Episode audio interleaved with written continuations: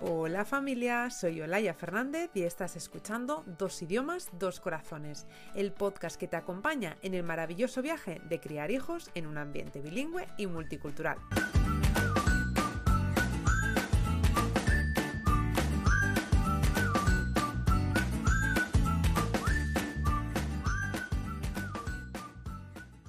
Hola familia, bienvenida al segundo episodio del podcast Dos idiomas, dos corazones.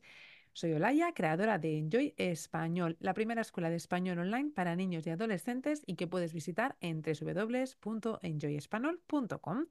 Y hoy he traído una invitada al podcast para hablarte del DELE escolar, un certificado con el que tus hijos podrán acreditar su nivel de español. Quédate hasta el final porque tenemos un montón de información que te va a interesar si tu hijo, por ejemplo, es hablante de español como lengua de herencia. Como te digo, no estoy sola en este episodio porque me acompaña Nicoleta, una profe que es experta en preparar a jóvenes para el del escolar y con la que vamos a conversar sobre los secretos de este examen.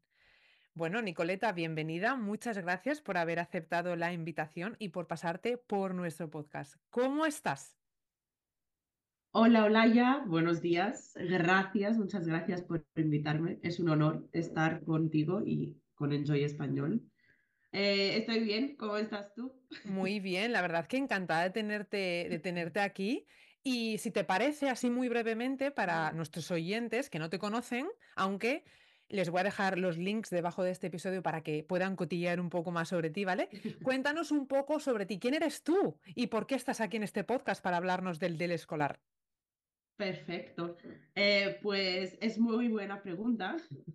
Em, yo llevo dando clases de español desde el 2019, clases online. Eh, antes em, estuve trabajando en la Universidad de Liverpool durante tres años, que es donde enseñaba español, tanto a, mm, digamos, alumnos de herencia como también a extranjeros. Pero mi, digamos, mi amor por eh, la enseñanza a los niños eh, me ha traído, bueno, la idea de dejar mi trabajo en la Universidad de Liverpool y empezar a dar clases online con, bueno, con niños y adolescentes, también adultos. Así yo podría emplear eh, mi propio estilo de enseñanza. Y bueno, el mundo de DELE es algo que, bueno, descubrí yo cuando era alumna de español. Eh, de hecho, yo tenía un montón de miedo eh, al enfrentar el primer examen de DELE, pero no sé por qué, luego me acostumbré a la estructura y la verdad que me lo pasé muy bien porque los examinadores eh, de DELE mm, son, a ver, también ayuda la cultura española eh, y la manera de ser, pero son muy relajados a la hora de, del examen. Realmente el, eh, el alumno no siente la presión que siente en otros exámenes. Es verdad. Mi experiencia al menos. Sí, sí, eso es verdad. Yo he examinado DELE en la Universidad Miguel Hernández de Elche muchos años y, me acuerdo, bueno, siempre tengo muy buen recuerdo de los orales. Para mí es, era un regalo como profesora poder formar parte de los tribunales de, oral. Y bueno, es que a nosotros nos han dado besos, nos han dado abrazos, nos han agradecido de, ay, qué bien entrar y ver una sonrisa, porque mm. yo que también he estado en exámenes oficiales, ¿no? Pues encontrarte con esa cara amable, y eh, realmente, es como que vas mucho más relajado, ¿no? Y puedes hacer el examen mucho mejor. Es cierto. Es, cierto. Exactamente, es algo que te relaja, te alivia y te da confianza a la hora de hablar. Yo recuerdo mi examen de B1 o B2 eh, y tenía que hacer una, bueno, un diálogo ¿no? con el examinador. Eh, yo estaba muy estresada, muy estresada, todo ahí, toda roja y tal. No podía ni articular ni una palabra y el examinador empezó como a, ¿sabes?, a hacerme sentir más cómoda y me dice, mira, em, tenemos que hacer una situación simulada, eh, tú eres mi hija y yo soy tu madre. ¿Sabes? Encima era un hombre así, ¿sabes? Muy alto, muy... Voy a ser tu madre. Entonces cambiaba él también la voz en un intento, ¿sabes?, de hacerme sentir relajada como un teatro. Entonces yo me eché a reír y salió bien el examen. Yo me sentí muy cómoda, como si estuviera con mi profesor en clase, ¿sabes? Claro, Porque son actividades que los niños eh, hacen durante sus clases con los profesores. Entonces ya están familiarizados a ese estilo.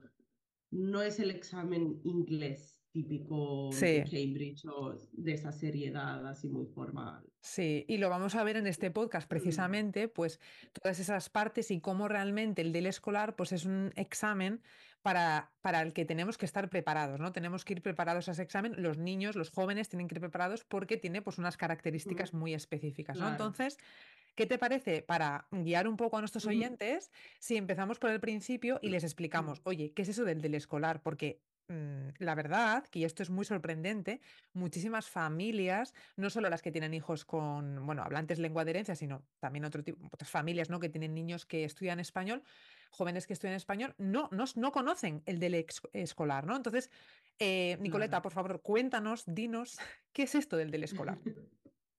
Pues eh, el DELE escolar, como su propio nombre indica, eh, es el diploma de español como lengua extranjera. Dentro del DELE está el DELE para adultos y el DELE escolar, que comprende las edades de 11 a 17 años. Eh, es un diploma concedido y acreditado por el Liceo Cervantes pero está basado en el marco común europeo, que es, digamos, eh, el marco que eh, comprende y organiza, digamos, y fija los, niveles, eh, los diferentes niveles de una lengua en Europa. Y también tiene el respaldo del Ministerio de Educación y de Formación Profesional de España. Entonces, como se puede entender, es un diploma bastante potente eh, y muy importante tanto para extranjeros que quieren demostrar que tienen este nivel de español, como también para eh, alumnos de herencia, ¿no? Para personas que vienen de una eh, familia hispana bilingüe porque este diploma eh, no caduca, digamos, tiene una validez indefinida y además es el diploma que te van a pedir en la mayoría de los trabajos en España o en países hispanohablantes o incluso para mm, eh, hacer una carrera o un máster en la universidad. Eh, entonces es bastante importante saber que existe y, mm, promover a, a nuestros hijos o a nuestros alumnos acreditarse, porque es importante tener eh, un diploma que demuestra tu nivel. También Exacto. es un papel importante para mm, las personas que quieren adquirir la nacionalidad española, por ejemplo. Eh, si no me equivoco, el em, nivel sería el A2 para adquirir eh, la nacionalidad española.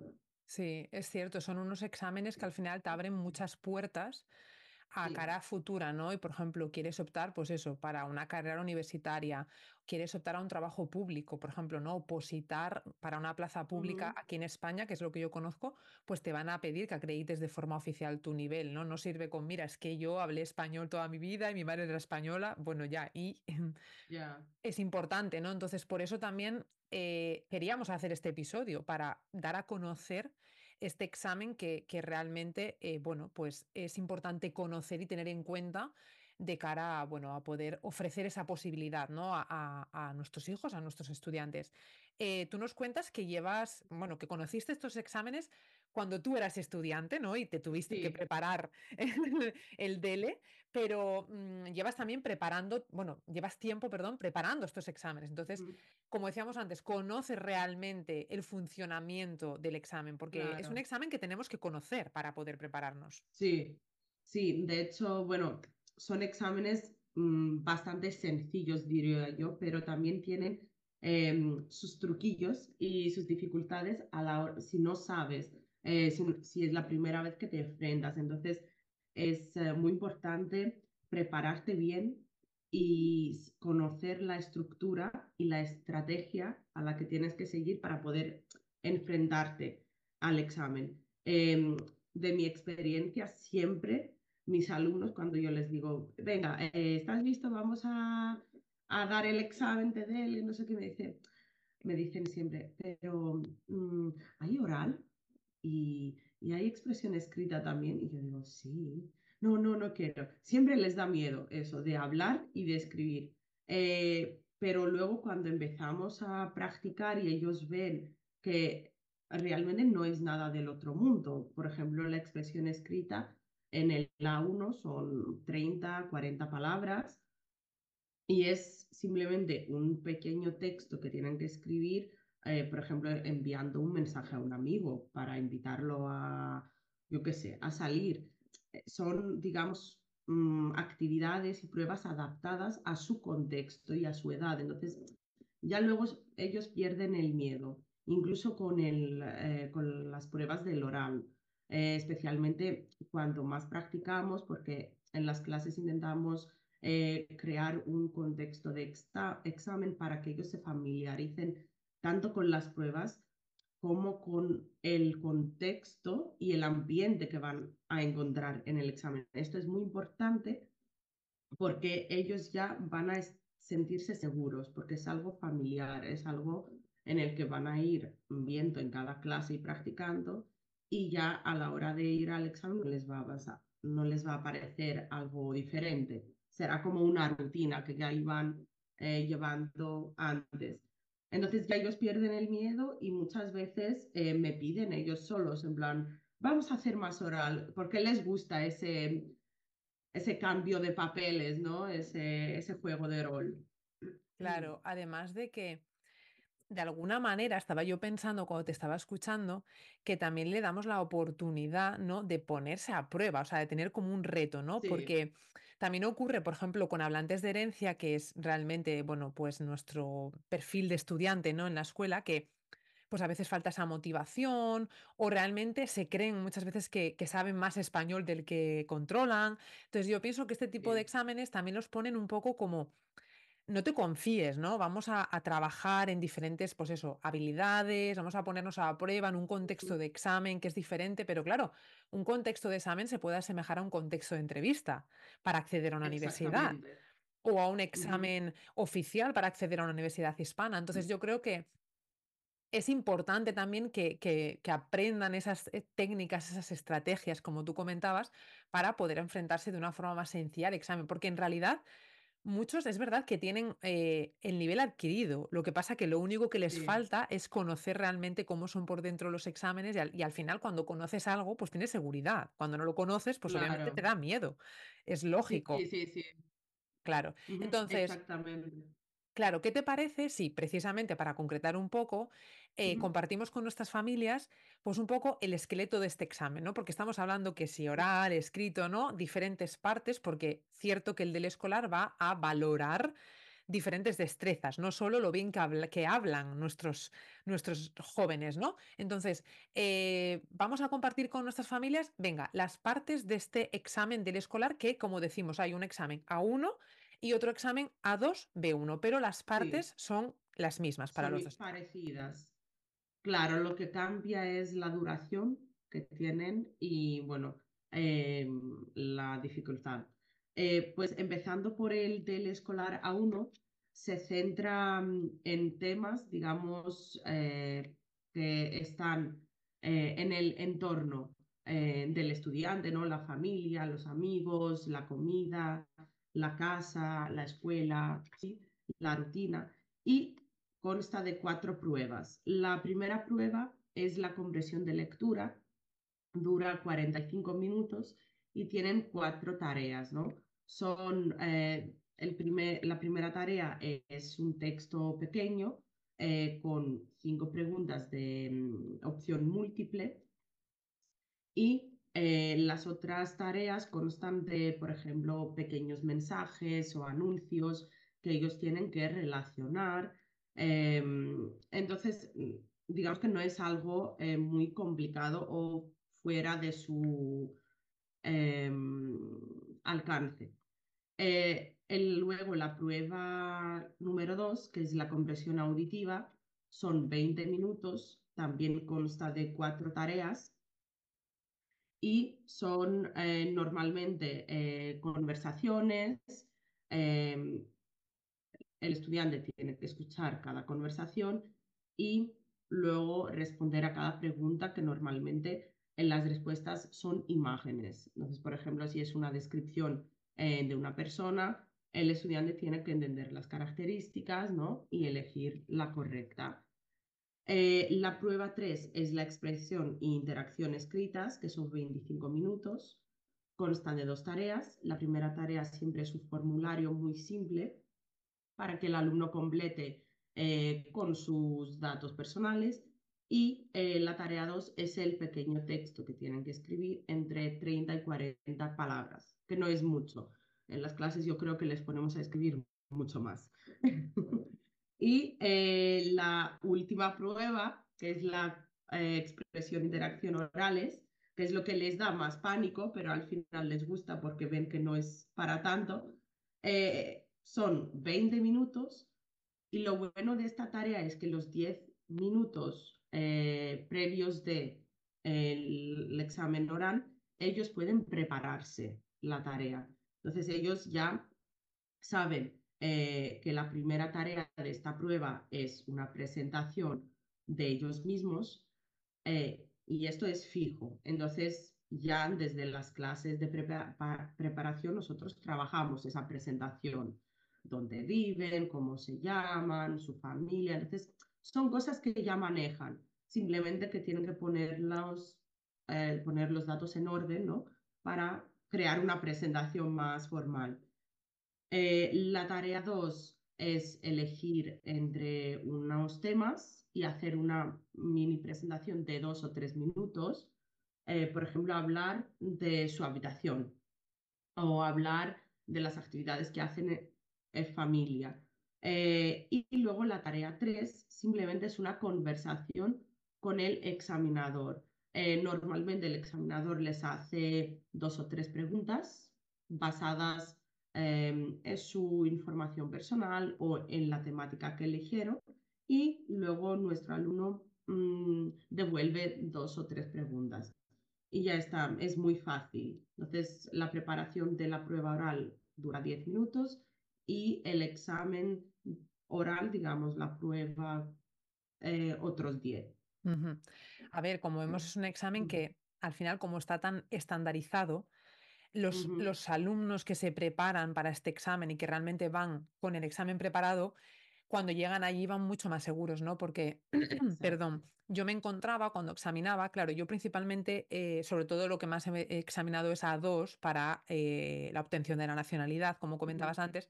Entonces, claro, te encuentras un perfil de alumnado que en muchos casos, en este caso adultos, pues es que ni siquiera habían hecho un examen en su vida. O sea, era, era un, es un contexto muy complejo, ¿no? Entonces, de repente, claro, llegaban al día del examen sin haber visto ni siquiera un examen y las dificultades era, eran comprender incluso el papel del examen. O sea, ¿qué me está preguntando? ¿Cuándo empieza el audio? Yo me acuerdo, mi, primera, mi primer examen, la primera, me acuerdo que teníamos como 50 personas en ese aula y de repente llega el audio y todos eran como, eh, como si les estuvieran hablando en chino, o sea, ¿cuándo tengo que responder?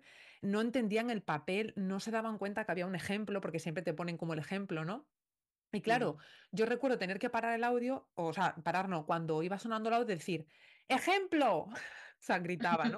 Y después, ahora hay que responder, o sea, les tenía que ir guiando en eso que no, tiene nada que ver con el español ni con, ni con su nivel de lengua, tiene que ver con controlar y ver el examen. Lo bueno es que pues siempre en, los cursos de preparación al DELE, pues hay eh, ejemplos de examen, o sea, pueden ver realmente cómo es un examen por dentro, cómo es una hoja de respuestas, que esa es otra. O sea, hay muchas cosas que hay que controlar que no son tan complejas, simplemente es conocerlas y estar familiarizado con ellas, ¿no? Porque claro, si vas allí sin saber qué te vas a encontrar, pues obviamente incluso teniendo el nivel, yo pienso que es que igual eres capaz de suspender, porque yo he visto personas que de verdad hablaban increíble y el resto de las tareas las habían suspendido porque no entendían cómo hacer esas tareas, ¿no? Entonces, exactamente. Qué importante conocer el examen por dentro. Y es eso que siempre repito a mis alumnos, porque tengo algunos alumnos que hablan más de tres idiomas, ¿no? Y me dicen, es que yo no, no quiero ir a dar el examen de A1, quiero ir directamente a B1 porque es que yo ya he dado muchos exámenes de lengua y yo sé cómo son. Y yo siempre les repito, pero es que cada examen de cada lengua es diferente. Es otro el examen del inglés o del francés que del español. La estructura es diferente, la estrategia es diferente. Y yo siempre intento eh, animarles y decirles, aunque tengas más nivel, vete a dar el examen de LA1 simplemente para ver cómo es, para ver la estructura, para familiarizarte, porque es importante saber lo que dices tú, saber cuál es la hoja de las de respuestas, Sí, cómo sí, la relleno, porque además es muy diferente el sistema que tienes que usar en estos exámenes que en otros exámenes. Eh, sí, entonces es importante familiarizarte con el tipo de examen.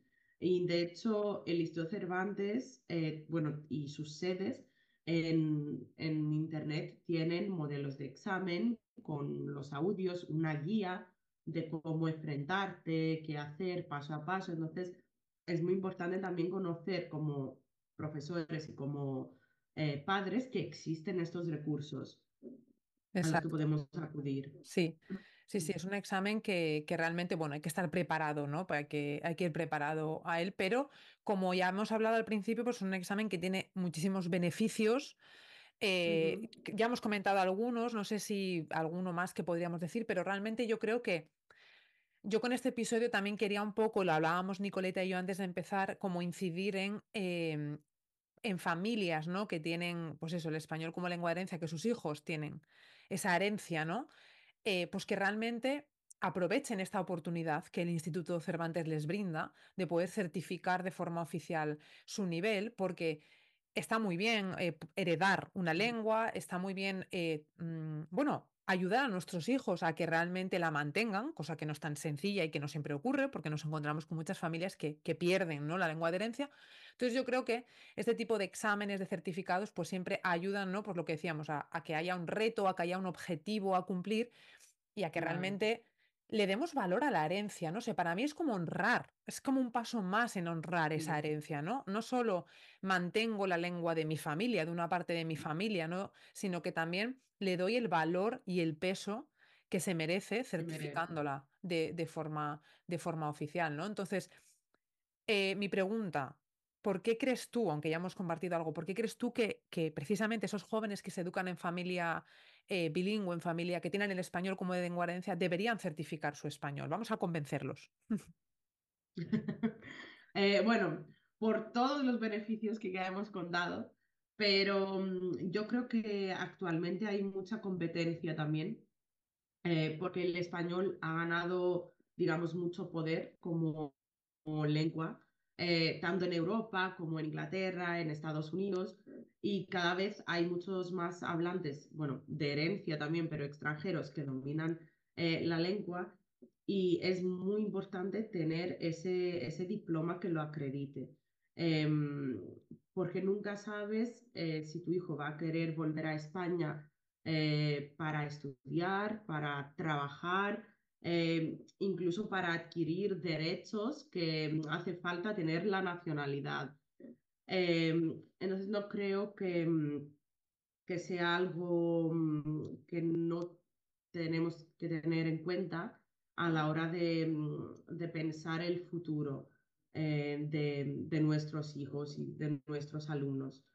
Eh, bueno, no sé si esto viene a cuenta, pero mm, incluso después del Brexit, eh, que ha cambiado totalmente el panorama eh, de las oportunidades de trabajo y de educación para los europeos, y bueno, para los mismos ingleses, hay muchísimos alumnos, extranjeros al menos, eh, que han decidido eh, optar por estudiar español y acreditar su nivel, tanto para ir a España a estudiar, porque eh, es verdad que en España hay eh, universidades muy buenas para diferentes ámbitos y es una buena oportunidad también para aprovechar. Entonces, hay un montón de alumnos que empiezan ahora a empeñarse a mm, acreditar su nivel eh, para poder ganar esas oportunidades. Sí, Entonces yo creo que mm, has mencionado algo interesante, perdona que te interrumpa, has mencionado algo interesante con el tema de la competencia, ¿no? De que estamos en un mundo que cada vez, obviamente, pues mm, hay más competencia. Comentaban ya en Estados Unidos, por ejemplo, que claro, eh, bueno, el español, obviamente, en Estados Unidos ya es segunda lengua y ya se va hablando de que en el 2050 va a ser la lengua más hablada. Entonces, bueno, estamos ahí, ahí, ¿no? ¿Qué ocurre? Que de repente em, bueno, había hasta como estas creencias, ¿no? De, de hablantes de inglés de no tengo que aprender ninguna, ningún idioma, porque para qué, ¿no? Y de repente vienen estos hijos, estos herederos, ¿no? De la cultura hispana que los están adelantando por la derecha y por la izquierda porque hablan el inglés y hablan el español, ¿no? Entonces, claro, las empresas cada vez demandan a eh, personas que están más formadas y obviamente ya no solo sirve con voy y hablo el español, sino que tengo este certificado que acredita que yo tengo este nivel de español, que es muy diferente, sobre todo para optar a puestos más importantes, ¿no? Em, para cerrar el episodio, que hemos dado un montón de claves a todas nuestras familias, yo creo que ahora ya por lo menos tienen ganas de investigar un poquito más sobre el examen. Les vamos a dejar links debajo del episodio para que puedan, pues el link del Instituto Cervantes, para que vean realmente, co- bueno, más, más claves, ¿no? del examen. Eh, y precisamente de claves, de pistas, es lo que te quiero preguntar, ¿no? Ya hemos dicho que hay que ir preparado. Eh, ¿cuáles serían para ti, ¿no? Como esas estrategias clave que los jóvenes que se quieren presentar al del escolar deberían conocer? ¿Qué es aquello que necesitan sí o sí para poder eh, pasar este examen eficazmente? Gracias. Em, lo más importante, conocer bien la estructura, calcular bien el tiempo, siempre estar concentrados, especialmente en los textos em, y bueno, en el audio, leer bien las preguntas y buscar las palabras claves y preparar muy bien la expresión oral. no solo con los temas que te ofrecen, eh, digamos, los manuales de DELE, sino también con eh, temas extra que puede preparar el profesor y siempre intentar preparar el examen eh, dentro del contexto de cómo sería el examen ese día.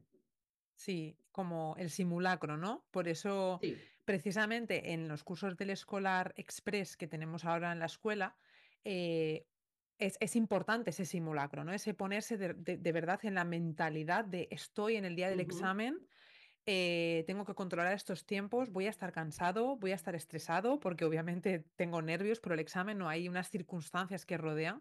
Y ponerse a prueba de esa manera yo creo que es muy interesante porque te da esas herramientas necesarias para el día del examen realmente darte cuenta de que no es para tanto y que si vas preparado em, puedes superarlo, ¿no? Em, es un examen que como hemos visto no es sencillo. Eh, pero bueno, conociendo el examen, eh, practicando, conociendo esas claves que nos ha compartido Nicoleta, pues es un examen que se puede superar, que además aporta numerosos beneficios de cara al futuro y que, como ya decía antes, ¿no? Creo que es una manera perfecta como de cerrar el círculo en el caso de las familias que tienen el español de herencia, pues de, de acreditar ese español heredado y también de, darle valor. Entonces, bueno, pues muchísimas gracias, Nicoleta, por haber compartido con todas las familias en Joy estas claves, porque yo creo que por lo menos se van a ir con ganas de investigar un poquito más sobre los exámenes DELE escolar como ya les digo, les vamos a dejar links, además también en nuestra newsletter, en nuestra web, pues siempre les intentamos mandar eh, cosas que les van a ayudar, ¿no? Con estos exámenes, ahora con los cursos que, van a salir, que vamos a, a- sacar en la escuela, en los que además Nicoleta es la profe que se va a ocupar de la preparación de estos cursos. Y, bueno, pues un placer haberte tenido aquí, haber, haber conocido, yo creo que de forma muy sencilla y muy clara cómo funcionan estos exámenes. Y bueno, pues desde Enjoy vamos a darles valor, ¿no? Porque creo que tenemos que, que empezar a hablar más del del escolar para darle ese valor que se merece y bueno, para todas esas familias que digan Oye, no me lo había planteado, pues aquí estamos nosotras para, para poder ayudarlas, ¿verdad? ¿verdad? Muchas gracias a ti, Olaya, y a tus oyentes. Y os esperamos en clase para preparar el DELE. Sí, además, lo guay de todo esto es que un examen de esta manera, que es, pues eso, estamos viendo, ¿no? Más estricto, más que, que asusta, también se puede preparar de forma divertida y de forma entretenida. Y como tú decías, ¿no? Me acaban pidiendo los alumnos, ay, vamos a ponernos en este rol, en este otro, porque realmente ven sus capacidades. Yo creo que es un examen que también Sí, ayuda a que ese, ese alumno que ya tiene un nivel adquirido diga, puedo hacer más, o sea, puedo llegar a más. claro, Y esa motivación es súper importante eh, en la gente joven. Necesitamos motivar e inspirar e alentar también a la gente joven a sacar su mejor versión, ¿no? Entonces, yo creo que es una oportunidad muy buena para hacerlo. Sí, porque para ellos no es solo un desafío, es también mm, algo que les da esa fuerza de sentirse poderosos a la hora de hablar español, sienten esa confianza. Y además es una buena oportunidad de repasar, Exacto. De repasar Eh, contenido ya estudiado. Sí, eh, antes de que se me olvide y cerramos ya el episodio, que ya se me iba a olvidar, Sí, eh, os vamos a dejar también ya un montón de links, como os digo, pero uno que es súper importante y que os va a ayudar un montón, que son para que podáis testar el nivel de vuestros hijos. Vamos a dejar un, eh, link a través del cual, eh, si os suscribís, lo vais a ver muy sencillo, se os va a dar acceso a un test de nivel. El test de nivel es el nivel A1 el primero y si el niño supera ese test va a poder acceder al del eh, A2 B1. Son test que hemos creado específicamente dentro de la escuela pensando en el del escolar, es decir, tienen algunas preguntas que van un poco más enfocadas a lo que se pueden encontrar en el del escolar y bueno, os damos también recomendaciones de cómo hacer este test con vuestros hijos, así que nada, os animamos a hacerlo porque bueno, os pueden dar como un poco una visión de en qué punto se encuentra eh, vuestros hijos. Y pues nada, mm, cerramos ya episodio. Os damos las gracias por estar al otro lado escuchándonos y apoyándonos. Y Nicoleta, de nuevo, muchas gracias por pasarte por aquí por el episodio y nos vemos pues en las clases. genial, muchas gracias. Gracias. Chao.